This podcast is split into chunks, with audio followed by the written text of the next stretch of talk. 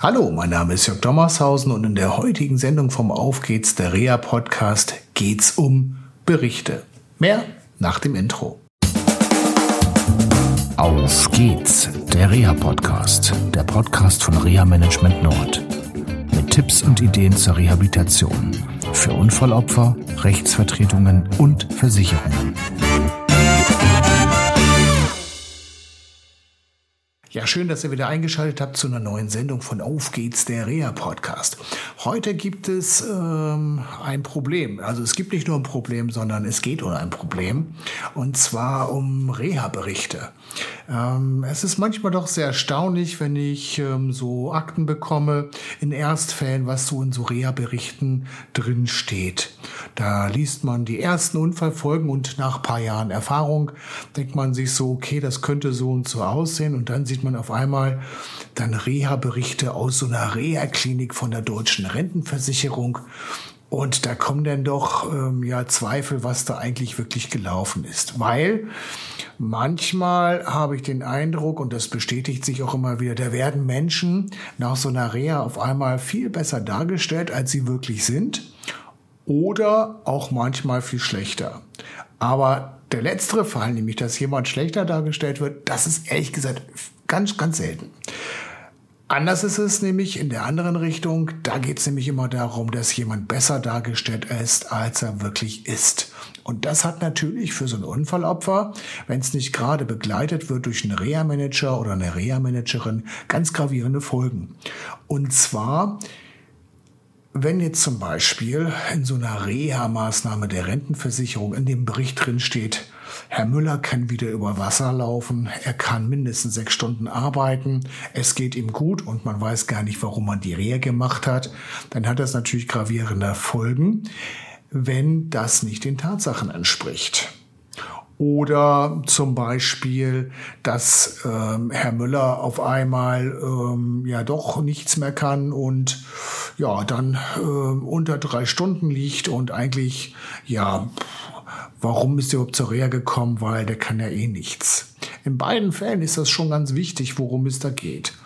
In dem letzten Fall geht es nämlich darum, dass die Krankenkasse oder die Agentur für Arbeit so ein Unfallopfer also bei Herrn Müller, einfach mal so aussteuert und sagen, ja, der wird ja so oder so nicht mehr dem Arbeitsmarkt zur Verfügung stehen, also geht er in die Erwerbsminderungsrente.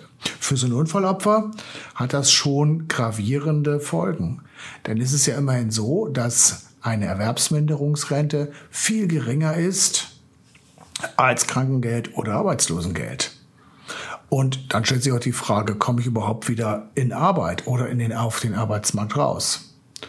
Oder, das ist der andere Fall, ja, Herr Müller kann wieder über, Wasser laufen. Und so war das nämlich in einem Fall, den ich begleite. Und ähm, wo nach vier Jahren auf einmal der, die Rentenversicherung sagt, ja, der ist an der Hüfte operiert worden, der kann wieder laufen, mehr als ein Kilometer ohne Hilfsmittel und so weiter. Und äh, sie würden gar nicht verstehen, warum der so wenig arbeitet. Und, und, und, und, und. Das Ganze ist nur durch einen Zufall rausgekommen, weil nämlich das Unfallopfer aufgrund meiner Beratung gesagt hat, ich möchte diesen Reha-Bericht mal lesen. Und der war ganz erstaunt darüber, was da so alles drin stand. Nämlich vieles, was nicht stimmt. Also, übers Wasser gehen kann der Mensch nicht, denn der kann nur wenige Meter ohne Hilfsmittel laufen, also ohne Unterarm-Gehstützen. Der kann nur im umbauten Raum mit Unterarm-Gehstützen gehen und draußen muss er auf jeden Fall einen Rollator nutzen und für längere Strecken sogar einen Rollstuhl. Also, wie kommt man denn auf diese 1000 Meter? Und das hat natürlich Folgen für den Menschen, weil so eine Berichte gehen im Regressverfahren auch mal an so einen Haftpflichtversicherer und der sagt natürlich, warum soll ich hier eigentlich noch leisten? Herr Müller kann doch übers Wasser laufen. No, das ist nämlich die zweite Sache. Aber jetzt stellt sich die Frage, wenn sowas in so einem Bericht drinsteht, was kannst du da machen? Ja, ähm, Widerspruch einlegen kann man gegen Verwaltungsakte. Also wenn so ein Rentenversicherungsträger oder ein Sozialversicherungsträger dir einen Brief schickt mit einem Rechtsbehelf drin und da steht drin, okay, das und das ist so und dann kann man dagegen vorgehen. Das ist aber bei so einem Reha-Bericht nicht der Fall, denn das ist kein Verwaltungsakt, sondern das ist, ich will mal mit meinen eigenen Worten das so sagen, eine Empfehlung, wie man vorgehen sollte. Und so ein Rentenversicherungsträger geht natürlich dazu über, das auch zu übernehmen, weil die vertrauen natürlich ihrer eigenen Reha-Klinik, ist doch klar. Also, was kannst du machen? Also erstmal, erster wichtiger Punkt ist, hol dir den Reha-Bericht. Entweder ist der manchmal bei der Hausärztin oder dem Hausarzt gelandet, da kannst du ihn kriegen. Du hast aber auch ein Akteneinsichtsrecht. Das ist im SGB 10 ähm, ja so festgelegt worden in den Paragraphen 25 und du kannst den Reha-Bericht auch direkt von deinem Rentenversicherungsträger anfordern. Wenn da was drinsteht, was nicht stimmt, dann widersprecht dem A gegenüber dem Rentenversicherungsträger und B auch gegenüber der Reha-Klinik.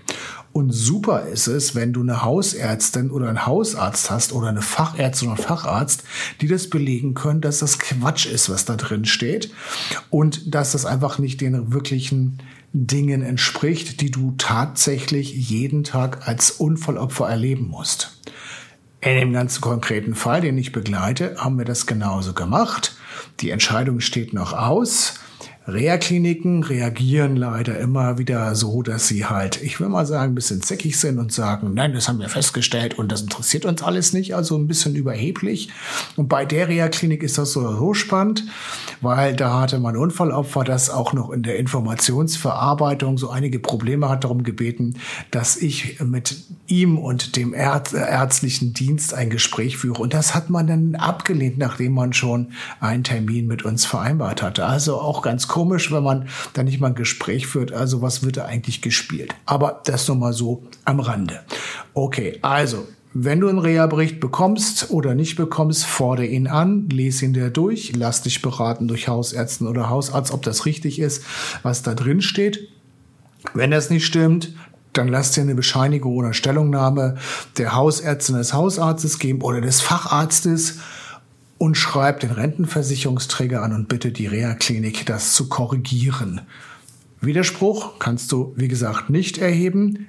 Du kannst aber rechtlich dagegen vorgehen, wenn jetzt der Sozialversicherungsträger auf der Basis dieses Berichtes eine Entscheidung trifft mit dem Verwaltungsakt, also sprich, was ich vorhin sagte, Rechtsbehelf vier Wochen, immer dran denken, da ist ein Termin mit drin, äh, dann kannst du gegen diesen Bescheid vorgehen, weil die einfach vom anderen Sachverhalt ausgegangen sind, als er tatsächlich sich darstellt. Ich kann dir nur empfehlen, in so einer Sache dich rechtlich beraten zu lassen, zum Beispiel durch den Sozialverband Deutschland. Äh, die machen das ja profihaft und äh, die haben ganz viele Fälle und haben auch dementsprechende Erfahrung mit solchen Sachen. Das war's von mir jetzt erstmal hier aus dem Auf geht's der Reha Podcast. Hätte ich mich schon fast noch vers äh, versprochen zum Schluss. Naja, also auf geht's der Reha Podcast. Ich wünsche euch eine schöne Zeit. Bleibt gesund und dann bis in zwei Wochen bis zur nächsten Sendung. Bis dann. Tschüss. Das war eine Folge von Auf geht's, der Reha-Podcast, eine Produktion von Reha Management Nord. Weitere Informationen über uns finden Sie im Internet unter www.rehamanagement-nord.de.